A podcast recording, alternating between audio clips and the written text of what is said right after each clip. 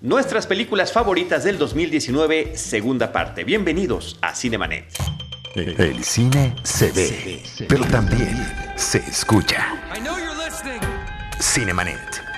Con Charlie del Río, Enrique Figueroa y Diana Su. Cine, cine, cine y más cine. Bienvenidos. Cinemanet.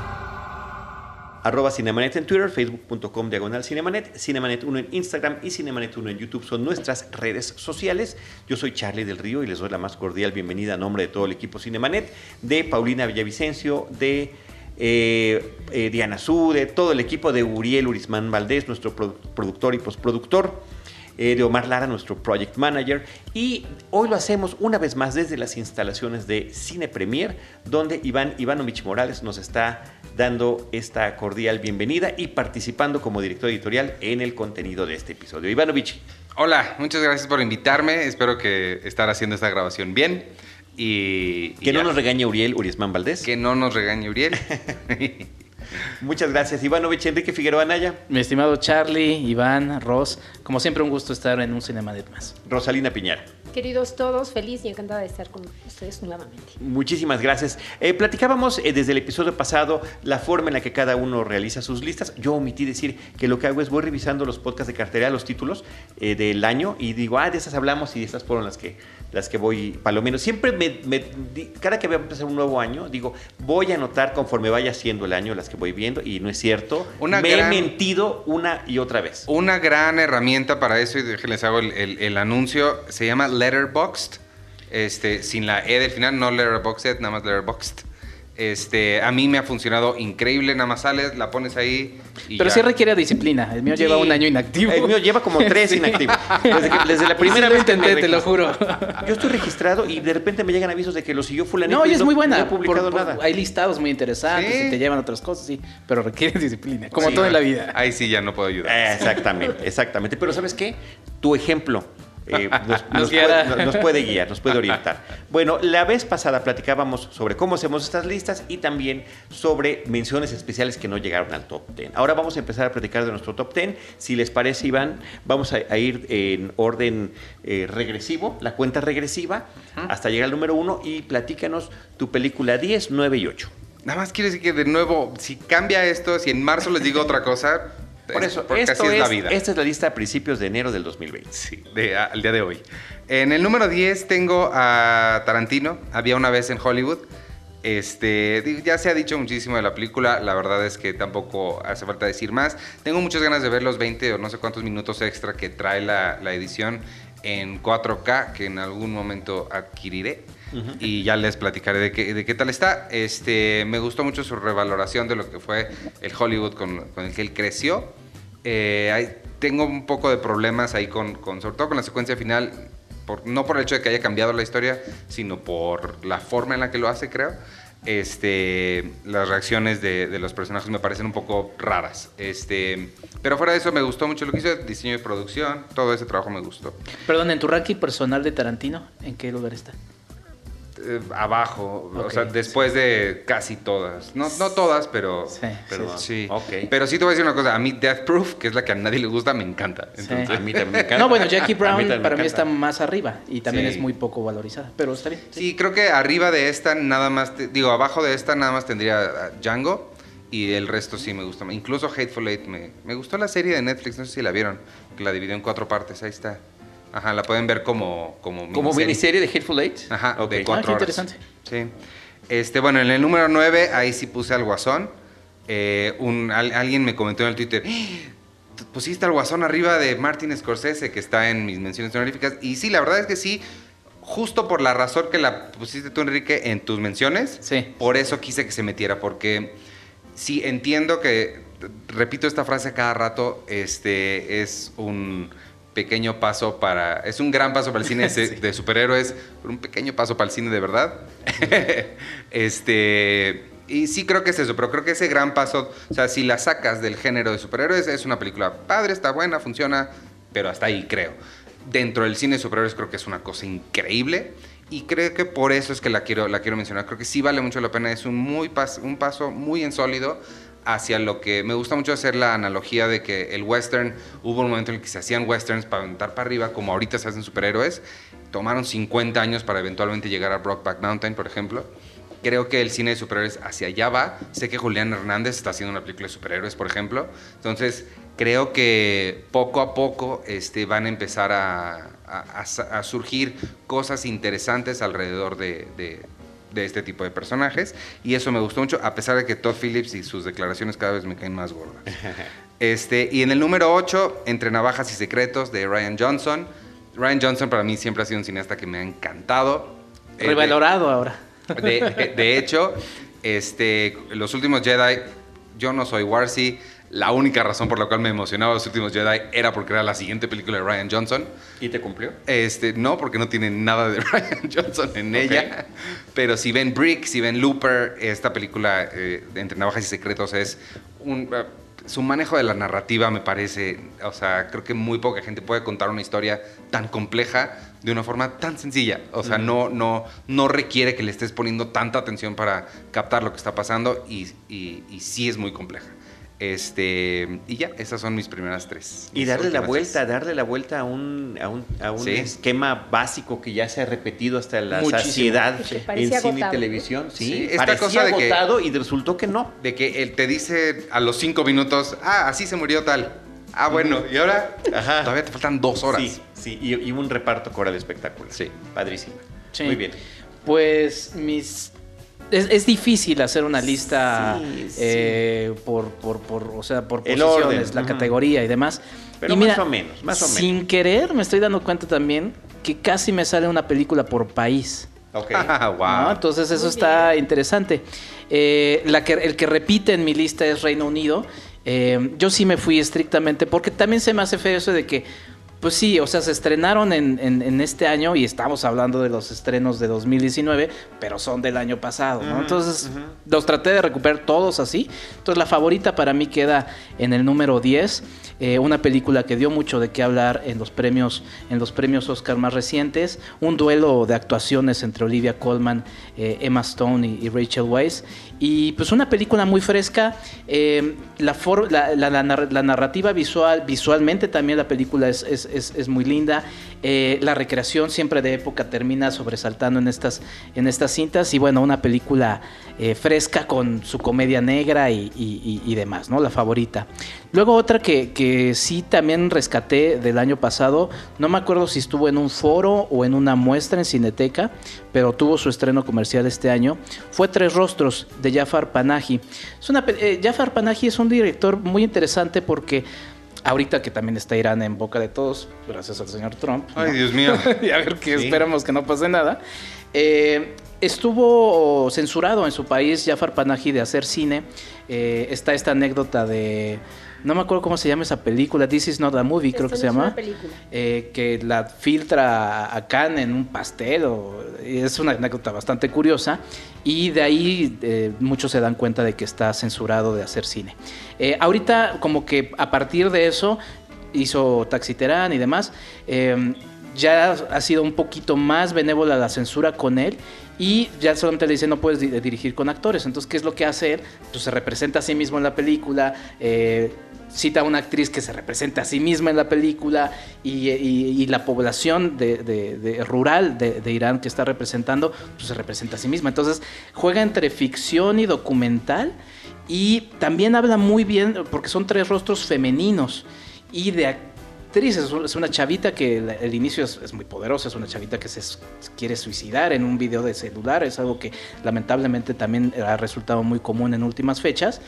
Y le echa la culpa a una actriz que no le hizo caso, ¿no? Entonces la actriz va con, el, con Jafar Panahi a la población a ver qué es lo que sucede y se encuentran también con que una, el tercer rostro es una mujer mayor que es estigmatizada por ser actriz. Entonces la verdad es que es un juego muy interesante, tiene mucho del cine de Abbas Kiarostami, sobre todo en estas tomas en, los interiores del auto y bueno, es una película que me llamó mucho la atención.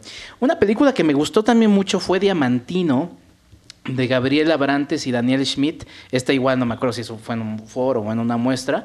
Eh, No, pero sí se estrenó en comerciales. y se estrenó comercialmente. Sí, Sí, sí, sí, por eso las, las incluyo estrictamente en este, en este listado.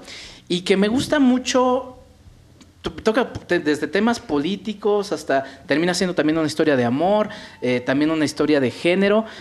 Pero entre todos los elementos que, están presentados, me gusta que pone el dedo en la llaga, y creo que lo mencionamos en el episodio que grabamos de, de Esto no es Berlín, mi estimado Charlie, sobre el tema de, en el deporte quizá más macho del mundo, que es el fútbol, eh, está este estigma de que no se puede decir si los jugadores son homosexuales o no, porque pues ahí entran las marcas o los grandes equipos a decir, sabes que esto no se puede decir. Y uno de los personajes que ha estado más estigmatizado de eso es justamente Cristiano Ronaldo, quien termina siendo representado en esta película por Diamantino, es un jugador portugués, la máxima estrella, entonces queda muy clara la referencia físicamente, es prácticamente idéntico.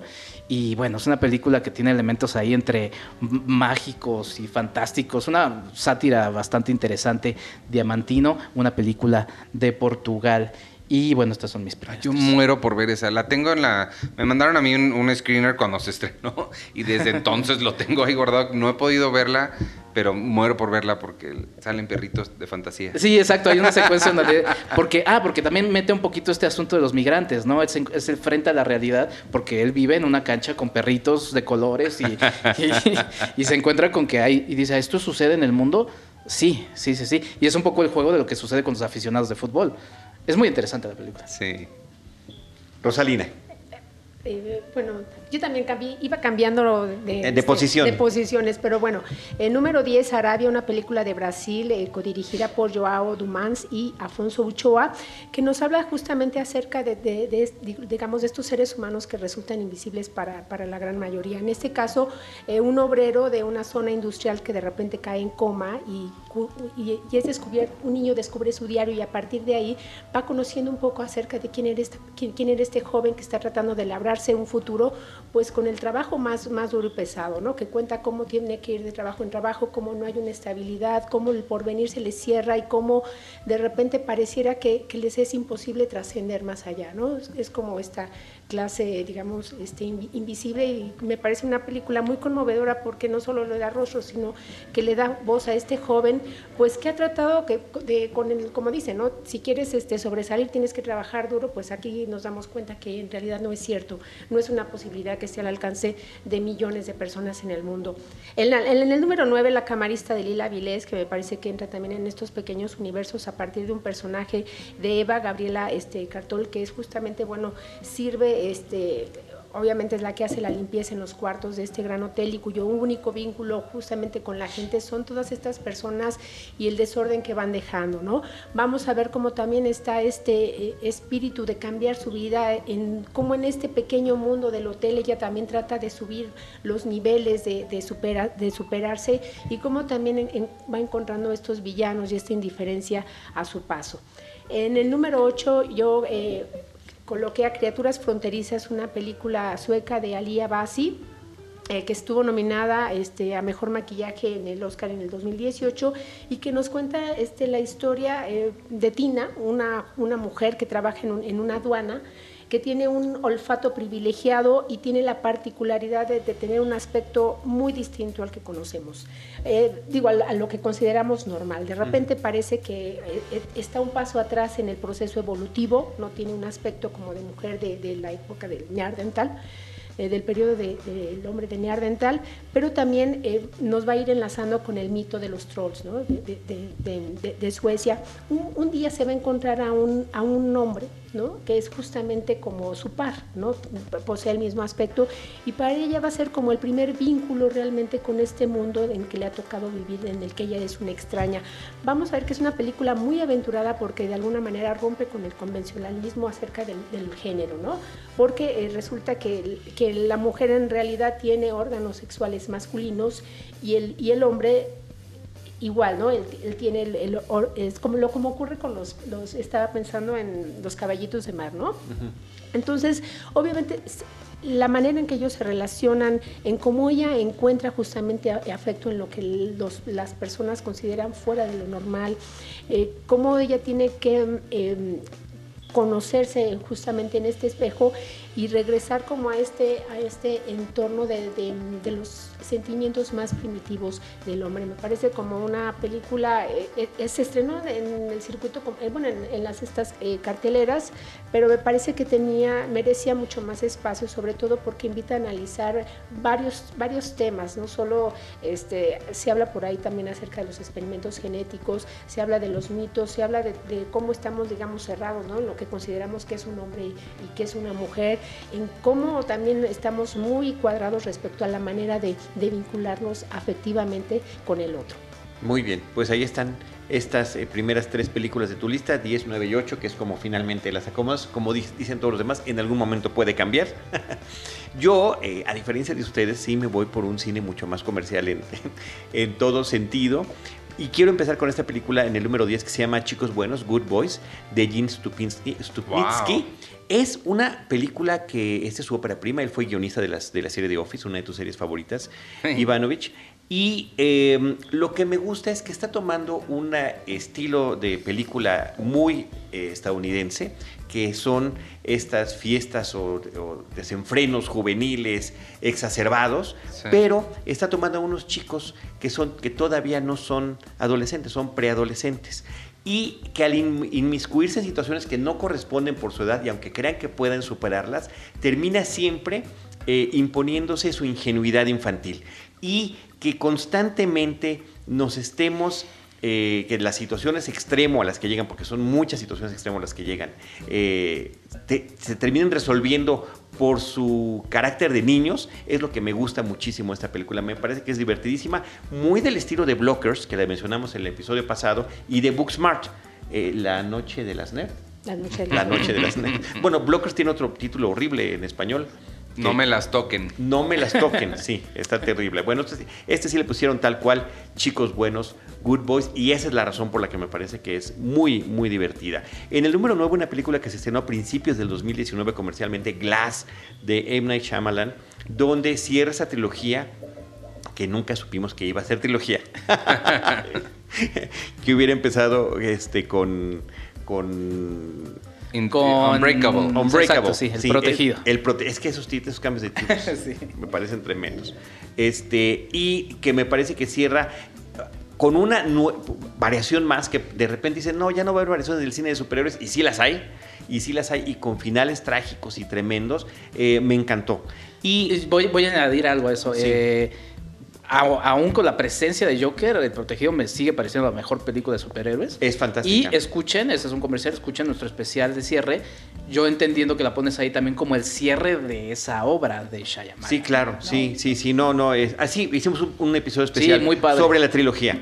Este, vale la pena escucharlo para abundar sobre todo esto. Pero bueno, me parece muy relevante comentarlo. Y en el número 8, una película que que también se estrenó temprano, fue en mayo del, del año 2019, Rocketman de Dexter Fletcher, eh, que por una parte, pues eh, emotivamente para Cinemanet significa mucho, porque fue la película con la que celebramos nuestros primeros mil episodios, pero que dio mucho gusto que fue una película de mucha calidad sobre la vida de un músico Elton John, una película oficial sí, porque él la produce, pero que a diferencia de otra película muy reciente que era Rapsodia Bohemia, que fue además vitoreada y que me parece muy menor, pues esta tiene otro estilo narrativo muy especial, donde el, eh, la eh, introspección, la retrospectiva y la fantasía entran en juego y se mezclan de manera sensacional. Me parece que esa es de las formas que más me gusta. La película está contada a partir de Elton John con uno de sus disfraces excéntricos en una sesión grupal de, de adicciones y poco a poco, mientras se va desenmascarando, mientras se va quitando todas estas prendas, va contando su historia y esa historia está contada eh, con una combinación de realidad y fantasía sensacional, ¿no? Cuando toca el piano empieza a flotar, o cuando eh, canta Rocketman vuela, o cuando cae con un intento suicida una alberca, se encuentra consigo mismo en el fondo. O sea, tiene unas, unas cuestiones surrealistas que me parecen bellísimas y que abonan muchísimo a la película. Y me parece una tragedia que como son estas películas que se estrenaron en la primera mitad del año, Taron Egerton ya no, ni siquiera nos lo están considerando, ¿no? Si hubiera, eh, digamos, luchado por esto mismo eh, un año anterior, en el 2018, pues le hubiera robado este, este premio que se lleva la película Bohemian Rhapsody la mejor actuación. Muy bien, Ivanovich, 7, eh, 6 y 5. Yo nada más para eh, comentar algo rapidísimo de, de Rocketman, lo que a mí me gustó mucho es justo el, el trabajo visual, lo que es esta mezcla de surrealismo. Creo que, a diferencia de muchas, no, no solo Bohemian Rhapsody, sino muchas biopics que son más tradicionales, eh, Rocketman utiliza la música de Elton John, o sea, el, el estilo para contar la propia narrativa. Claro. O sea, la, la fantasía no viene de la nada, no viene de Dexter Fletcher, le gusta eso. Viene de que conoce a Elton John y, y la misma fantasía que, de la que habla Elton John en sus canciones y cómo ha vivido su vida está retratada en, en la forma en la- de narrar la Y que el película. propio Taron Egerton canta nuevas versiones justamente para la película de las canciones ya previamente conocidas. Este, va- voy otra vez las siguientes tres. Sí, 765. Ok. Ay, la siguiente puede ser una gran controversia. este se llama es la nueva película de Danny Boyle y se llama Yesterday. Ajá. Mucha gente le, le- no, no, no solo no la pondría en la lista, mucha gente sé que le disgustó esta película. La he visto en listas de lo peor también. Ajá. A mí no me entra en lo peor, pero. Sí, me mucha gente, la- o, la verdad no entiendo por qué. A mí me encantó. La Yo te digo por qué. Porque mucha gente decía que era una película eh, de homenaje a los Beatles y no es una película de homenaje a los Beatles.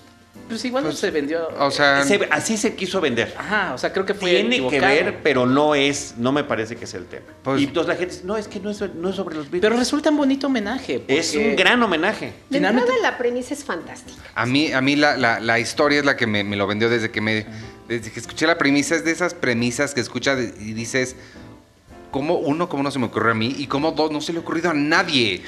Esto es, o sea, y hay, y me gustó la, la- la infinita posibilidades de, de historias que pudo haber contado a partir de un día te despiertas y no existen los Beatles. Sí, y eres el único que lo recuerda. Sí, porque yo pensé, o sea, por, por un momento cuando se encuentran estas dos personas, dije, puta, no, ahora lo van a, lo van a demandar. O yo dije, ahorita va a salir Paul McCartney y le va a decir, oye, yo escribí eso. Sí. Hay muchas cosas que pueden pasar. Eh, Danny Boyle escogió contar una historia de amor. La historia de amor a mí sí me sobra un poquito, Mm. pero yo me quedo absolutamente, y aquí es donde viene una parte muy personal, es que a mí las películas sobre gente, sobre todo músicos, cumpliendo sus sueños, me ganan inmediatamente. Por eso, una de mis animaciones favoritas es Sing, por eso Nace una estrella fue mi película favorita de ese año. O sea, las películas de gente, sobre todo artistas y sobre todo músicos, cumpliendo es, y, y ves- ver a este chavito que además él es fantástico, me pareció. Sí, me, me- me parece muy raro que en 20 años no se haya dado cuenta que esta niña estaba enamorada. Lily, ¿cómo se llama? Lily Collins estaba enamorada de él. Se me hace. La hija de Phil Collins. Sí, ¿no? Creo que sí Lindísima. a, a mí me encantó la historia de amor, perdóname. O sea, me- a mí es una película que disfruté muchísimo. Se me, se me hace raro que no se dé cuenta de eso, pero bueno. Sí. Este, las interpretaciones de las canciones me gustó. Todo me gustó de esta película. La acabo de volver a ver, así que lo confirmo. y la voy a defender hasta el fin.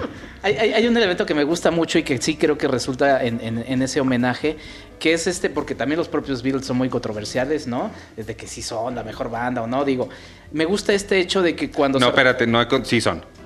Ya terminé tu controversia. Ahí, ahí nos metemos en otros temas, pero lo que me Enrique, gusta... Enrique, Enrique, sí son. Lo que me gusta, lo que me gusta es este asunto de cómo porque van a presentar las canciones y no tienen esa conexión que tienen ahora.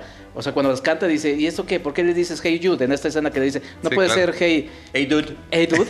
Y dice, no, porque hay una conexión, o sea, de los propios autores que vaciaron en eso. Y ese tema me, me gusta mucho de la película Que tuvo que y lo vuelve más entrañable. Que el personaje tiene que recorrer los lugares donde estuvieron Sí. ellos Sí. para poder medianamente. Porque no solamente es eso, sino todo el- el- el- la carga ahí sí de los autores, en este caso Sí, los Beatles. Y esa es otra película que pudo haber sido un cuate que se vuelve súper famoso y de repente empieza a sentir todo el peso de esto no es mío y pudo haber sido un drama y, o sea, es, es- eso creo que es lo que más me gustó de las y- posibilidades que abre. Y combinar con la vida real metiendo, por ejemplo, a Ed Sheeran, que me parece que es un acierto muy grande. Y él eh, tener esa no humildad de decir, es que esto, esto que me están presentando aquí es superior. Y el homenaje para los fans del final. Ay, No, claro, bueno. Es lo que iba Es a decir. de- es, es de de- lágrima. sí, Es es de lágrima, de ¿no? Muy, es muy emotivo de repente dar cuenta que, pudo haber sido distinto. Bueno, ya, no decía. Bueno, pues tú pensaste que ibas a encontrarte con polémica, pero no. No, A ver, nos a- gusta, nos gusta. Quiero ver la reacción de tus podescuchas cuando. En el número 6, esta fue una entrada tardísima. La lista, la primera versión de esta lista no la incluía. La pude ver ahora en, las, en, en estos días libres de, de Navidad. Eh, Dolor y Gloria, la nueva película de Pedro Almodóvar. me pareció increíble. Yo, a mí Almodóvar me gusta, me gusta mucho. La, la última, ¿cuál fue? No me gustó la del avión. Este, entonces, entré a esta como, pues, todo el mundo está diciendo que está padre, pero también tiene sus fallas. Y no, me encantó. Este, me gustó mucho el, tra- el trabajo entre biografía y, y- y ficción que, que mete ahí, que no quiero decir demasiado para, digo, no es un gran spoiler de la vida, pero no revelar ahí este, ciertas cosas. Pero me gustó mucho, me gustó mucho Antonio Banderas, creo que hace mucho que no lo veía así de... Pues su mejor actuación, ¿no? El peinado, ¿qué tal? no? Todo, todo. O sea, digo, es claramente claro. Almodóvar 2, pero funciona, funciona perfecto.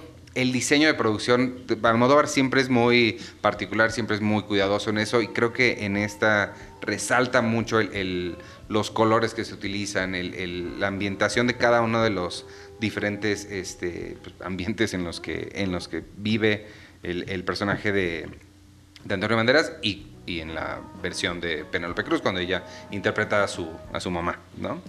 Eh, y 8, 7, 6, 6. ¡Ah, 5! Mi número 5 está bien padre también. Esta también fue una entrada tardía a mi lista. Este, está en iTunes, no me digan que no la pueden ver porque está en iTunes, la pueden rentar ahorita mismo. Réntenla en la calidad más grande que, puedan, vean en la tele más grande que encuentren. Es un documental que se llama Apolo 11. Hablando de este material restaurado de Peter Jackson, no quise spoilear el episodio pasado que hablábamos de, de Jamás llegarán a viejos. Esta es una. eh, esta sí es remasterización, no es recolorización ni nada, es más remasteriz- remasterización de material eh, levantado en los 60 para la misión del Apolo 11. Son los días previos y la mera misión es una cosa increíble. Al igual que Peter Jackson, no tiene esto cosas externas, no son cosas modernas. Todo es material recogido en aquella época, no hay entrevistas, es puro material de archivo. Pero el trabajo de restauración de verdad es una cosa que te deja con la boca abierta porque parece que lo filmaron ayer. Y la otra cosa que se me hizo increíble es, este año justo se cumplieron 50 años del alunizaje. Eh, ya sabemos lo que pasó, sabemos muy bien lo que pasó, nadie tiene duda de lo que pasó. No fue Kubrick. Y ahora- no, no, no, a lo que me refiero es salió todo bien, pues no hubo ningún problema. Nadie regresó infectado, nadie perdió allá nada. No y aún así nada, te, seres extraños. te mete una tensión la película de que verdaderamente no sabes qué va a pasar, no sabes si lo van a lograr o no lo van a... Van a cuando está justo cayendo el, el- la nave en, en el- en la luna, si te, te preguntas, pero ¿qué tal si no? Y se caen. Y, Y pasa lo mismo con la película de First Man, la, la- la versión Claro. de ficción con, Sí. eh, sobre Neil Armstrong. O sea, todo el tiempo estás sintiendo el peligro real que están que vivieron Sí. estos Que también habla de la epopeya, ¿no? Que Sí, se vivió. sí. Sí, sí, sí. No, es una, una cosa increíble. Y este y, y ya, pues nada, Apolo 11 se llama, está en iTunes, de verdad. Bájenlo, debe estar en 1080, si no es que está para bajarse en 4K. Y háganlo porque vale muchísimo la pena. Wow. Bueno, pues mi lugar número. ¿Qué es? ¿Siete? Siete. Siete. Eh, es una película que también salió en Netflix. Que a diferencia de las otras, de las últimas, que ese también es otro tema, ¿no? El buen cine que ha lanzado Netflix este año. Eh, pero es una película que no tuvo. al igual Con que- algo tenían que compensar como caído del cielo. Perdón que te interrumpa. Exacto, exacto, sí, sí, sí. Eh, al- Dios Todopoderoso. Híjole. Pero mira, la verdad es que hay, hay para todos. O sea, y creo que esta apertura ah, llevará a otro tema también de discutir lo, lo que está haciendo Netflix. Eh, y bueno, es Atlantique, es una película de Senegal. Eh, una película dirigida también por una mujer que es Mati Diop. Y una película, esta la vi en el Festival de, de- de Los Cabos y que me pareció muy interesante. Porque además, además también, y sin querer, es, muchas de las películas, incluida Joker, hablan de un año 2019 que ha sido muy eh, ajetreado a nivel social, ¿no? Eh, tanto en las cuestiones de género como las, las- las luchas feministas, eh, como también en las estructuras sociales que se están movilizando, ¿no? Entonces, Atlantic nos, nos presenta a manera de una historia de amor, pero también con una historia entre fantasía, eh, hay mezclados ahí entre zombies o fantasmas, eh, una historia de, un chico que está siempre viendo el, océano Atlántico como ese escaparate para poder huir de, su realidad. Eh, la crueldad de los, dueños de, construcciones que están maltratando a sus propios trabajadores y la reivindicación también de esta figura femenina. Presentada en la, la- figura central, pero también en estos seres que no sabemos bien a, bien qué es lo que van a, a ir. Visualmente es, es, es, una, es una película muy linda y me parece muy interesante que también sea una cinta eh, asumida por una, por una mujer y que les digo, a mí me parece muy interesante todo lo que ha sucedido en este año y, ahí incluyo a Parásitos y también incluye a Joker, o sea, es un tema que ha estado ahí muy presente y que creo que en unos años, así como se habló del 69, se hablará también de 2019 eh, como un año importante en estos, en estos cambios. Otra es, y esta es de Polonia, que es eh, Guerra Fría, de Pavel Pawlikowski que también dio mucho de qué hablar. De hecho, esta se estrenó al, al, mismo día, fue uno de esos días extraños del cine, que fue el 14 de febrero, que se estrenó Un Asunto de Familia, que uh -huh, ya mencionaste uh -huh. tú, Charlie, sí. y Guerra Fría. La verdad es que fue un gran fin de semana y que es una historia de amor también a pesar de esta, de esta guerra, de estas situaciones sociales que, que, que, que están presentes en la película. Una película muy musical, también con dos actuaciones eh, de los estelares muy potentes, eh, filmada en un blanco y negro que también sobresaltaba, digo, la, la, las comparaciones se hicieron sobre todo en ese, en ese periodo de la carrera rumbo al Oscar con la película de Roma. Eh, también son directores que están hablando porque Pavel Pawlikowski estaba hablando de sus papás, ¿no? Entonces, y como lo que sucede con la de Dolor y, Gloria de, de, Almodóvar, cómo es este cine que sirve de catarsis para hablarse eh, o acariciarse recuerdos del pasado. La verdad es que es una cinta muy interesante. Y me iba a meter ahí mi cucharita cuando hablaste de Arabia, porque sí, yo la metí en mi, en mi lugar número 5. Añadiría lo que ya habías mencionado, mi querida Ross, este tema de que y bueno, igual no la voy a mencionar porque sí es una de las peores películas que vi este año. Revisen nuestros especiales de nuestras de cartelera. Eh, no, no, no ahonda en el tema de la pornomiseria. O sea, no está retratando una situación complicada en el Brasil, eh, en donde la movilidad social es muy complicada. Eh, pero también hay luz, es decir, no está mostrando solamente la miseria por, por, por mostrarla y, y como regodeándose en el sentido de esto es, esto es esto está todo mal. sufren, y, y sufre, no, hay luz y hay claridad en estas historias porque son historias humanas. Y, y, me parece también muy interesante porque toda esta epopeya, por así decirlo, sencilla de un hombre común y corriente, termina siendo una epopeya de, del viaje del héroe, pero a nivel de una persona sencilla como, como todos nosotros. Entonces, me parece una gran, gran película brasileña de Joao Dumans y Afonso Uchoa. Y bueno, estas son mis, mis siguientes tres. Ah, ah, bueno, no, no, quiero sí. nada más mencionar otra grande de este año, creo que fue este año, según sí, Bacurao. No sé si alguien la tenga, no diga nada, brasileña, nada más. Sí. En caso de que no esté vale la pena mencionar Bacurao para que también la vean. Estuve en la muestra, no sé, y debería de estrenarse comercialmente. Ah, ¿todavía no se estrena comercial? No, comercial no. Yo eh, la vi en Morelia. Sí, sí. en Morelia luego estuve en la muestra y sí es una gran... Y también habla de estos temas. Sí, por eso me acordé, la quería sí. mencionar nada más para... Y la que no querías mencionar, y no estoy de acuerdo contigo, es Capernaum, ¿verdad? ¿Es verdad? Exactamente, no? A sí, mí, no. A mí me gustó muchísimo. Esa, a, a, mí tampoco me encantó. No las eh. mencioné, pero está en mi listado de las tres peores películas. No, no, sí. no, no, no, sí, tampoco. Sí, sí, sí. No, no, ¿Viste como caído del cielo? Sí, pero es que sabes que el peligro de esta, el peligro de esta, y quizá digo ahí sí, pues cada quien, ¿no? Es el mensaje, o sea, es esta regodearse en la pornomiseria y también el mensaje de, de, de pues ellos están mal y ya eso lo discutimos en nuestro especial. Sí, sí, de, lo, lo, platicamos. Lo ahondamos. Claro, pero ¿no? que esa sea la principal carta de la película, estoy de acuerdo. Sí. Aquí no y contrasta es, mucho con, Ara con, Arabia, por eso lo, lo, mencionaba. Claro, porque hay espacio para el romance, te, te cuenta de manera este, muy, muy emotiva cómo él va encontrándole sentido a su vida, cómo se conforma justamente su existencia. Yo creo que eso es lo que hace bellísima esta película. Muy bien. Pues ahora te toca a ti, ah, Rosalina. Bueno, el número 7, Las Niñas Bien, de Alejandra Márquez. Eh, alto, alto. Yo también la tengo exactamente en el 7, mira.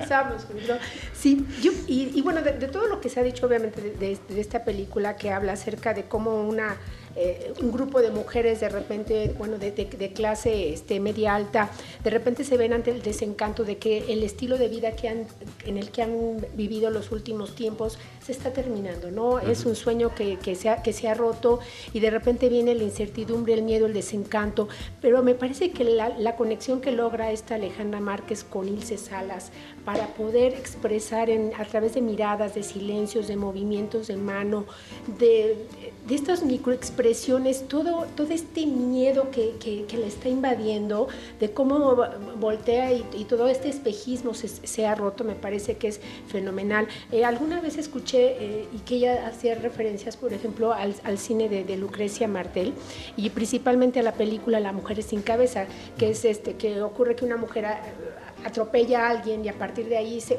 desconecta completamente del mundo, ¿no? Realmente como pierde este vínculo con la realidad. Yo creo que, que esto es justamente lo que, lo que puede comunicar este Ilse Salas y obviamente pues un, un, gran, un, gran, un gran equipo. Y también me llama mucho la atención sobre todo eh, porque es un tema que pudo haber caído pues fácilmente como en lugares comunes o, era muy difícil no poder entender que a lo mejor que esta niña que estas niñas bien pudieran pudieran sentir este pues este estremecimiento que de repente nos acomete a, todas, las demás clases sociales. Y yo creo que ella lo, logra trazar muy bien. Música de Tomás Barreiro, que, Barreiro, que me parece sobre todo muy acertada porque también em, me acuerdo que una vez comenté con él y él decía que había sido muy difícil musicalizar esta película porque si ponían una música este, tradicional podía convertirse en una telenovela, ¿no? Entonces tenían que utilizar ciertos este, recursos sonoros para poder dar justamente el tono emocional preciso. Yo eh, esa, perdón que te interrumpa rápido, no es para ver de la música. Yo la vi en Toronto y de repente ves que empiezan los aplausos. Los aplausos. Yo pensé que era gente aplaudiendo y yo, ¿por qué están aplaudiendo? Lleva 10 minutos. Sí, sí, sí, exacto, ¿no? Pero justamente es un recurso y, que se, se, convirtió justamente como en la clave sonora, ¿no? De, la película en el tráiler. Eh, después, en el número 6, el Dolor y Gloria de Pedro Almodóvar, que al eh. igual que Rocketman me parece que es como una manera muy abierta del director, ¿no? De exponerse al público y de decir, miren, eh, el tiempo ha pasado, ¿no? Estos son mis recuerdos, esta es mi memoria y este es mi cuerpo que os está venciendo justamente ante el paso de los años, ¿no? entre el el dolor en lo que recuerdo, cuáles fueron los eventos que marcaron su vida y cómo también como de, de, un cineasta justamente pues ya en el ocaso de su existencia empieza justamente a hacer como un recuento de vida de, una manera muy honesta eh, y un Pedro Almodóvar pues muy mesurado que, retoma Antonio Banderas de sus primeras películas, retoma esta paleta de colores, pero en un tono mucho más mesurado y pausado que que, de sus primeras películas que lo, hemos este, conocido en la filmografía. Número 5, eh, High Life de Claire Denis, esta directora francesa que tiene en los papeles principales a Juliette Binoche y Robert Pattinson y que nos cuenta cómo en una nave espacial que va justamente hacia un agujero negro en donde, bueno, unos eh, eh, reos condenados a muertes les, ha, sido perdonada la pena capital eh, a cambio de, participar en un experimento biológico que tiene como idea saber cómo va a ser la reproducción humana más allá de las estrellas. Y este es, con este tema ella nos habla no solo bueno de sus temas habituales que son pues el colonialismo, ¿no? De cómo este ir, a, ir, a, ir, a, poblar, digamos, eh, en, el, espacio, de cómo es la violencia sistemática del sistema, la opresión, este, el erotismo y toda una serie eh, de, temas, obviamente, que convergen justamente en el interior de esta, de esta nave espacial. El personaje de Robert Pattinson, que, bueno, que se niega justo a participar porque para él, obviamente, la existencia y la validez del ser humano va mucho más allá de un asunto corpóreo. Entonces, me parece sumamente valiosa y muy aventurada, sobre todo en tiempos en que estamos acostumbrados a ver películas de ciencia ficción este, con muchísimos recursos visuales y que ella logre hacernos creíble todo, todo este relato, eh, me parece excepcional. Muy bien, pues muchas gracias Rosalina. Yo voy en el 7, como decía yo, Las Niñas Bien de Alejandra Márquez Abella. Eh, abono sobre lo que tú estás diciendo, simplemente que es una narrativa espectacular la que tiene, lo que logra hacer con su guion que resulta original, o sea, sí toma como referencia la obra de Guadalupe Loaesa, pero finalmente eh, con ciertos elementos lo expande y lo hace muy bien en una recreación de época eh, música y todo, increíble. Y yo recomiendo en este momento, hago el anuncio en el episodio 988, platicamos con ella y nos dio detalles interesantísimos de cómo se realizó este trabajo. Antes de saber este impacto tan grande que iba a tener, estamos platicando con ella en la semana de estreno de su película. En el número 6, Un día lluvioso en Nueva York, A Rainy Day in New York, me parece, un, después de un par de años de no tener película de Woody Allen, eh, que nos remite a su versión más clásica y contrario a lo que hacen otros autores, como lo que acabas de mencionar de Almodóvar, él convierte su alter ego cada vez en, personajes y actores más jóvenes, ¿no? Toma a Timothée Chalamet para tener ahí eh, un, jovencito hablando como adulto, lo cual es una cosa muy, muy curiosa, y cómo los demás personajes de la película, incluyendo los personajes femeninos, son distintas versiones del propio Woody Allen. Me encantó la película, la disfruté muchísimo. Y en el número 5 que seguramente la tendrán en eh, mejores lugares. Díganme sí o no para que lo platiquemos más adelante. Parásitos de Bong Joon-ho. entonces la, mencionamos después. Pero para mí, para mí está en el número 5. Con eso, queridos amigos, vamos a llegar al final de este episodio. Eh, les agradezco, Iván Morales, tu red social. Arroba Iván Morales. Eh, Enrique Figueroa Anaya. Arroba Enriquefa86. Muy bien. Rosalina Piñera. Arroba Ros y nos leemos en sector cine. Estupendo. Yo soy arroba Charlie del Río. Eh, vamos a platicar de las películas que nos faltan del 4 al 1 en nuestra próxima tercera y última parte de nuestras películas favoritas del 2019. Mientras tanto, les recuerdo que nosotros siempre les estaremos esperando con cine, cine y más cine. Esto fue Cinemanet. Con Charlie del Río, Enrique Figueroa y Diana Su. El cine se ve, pero también se escucha.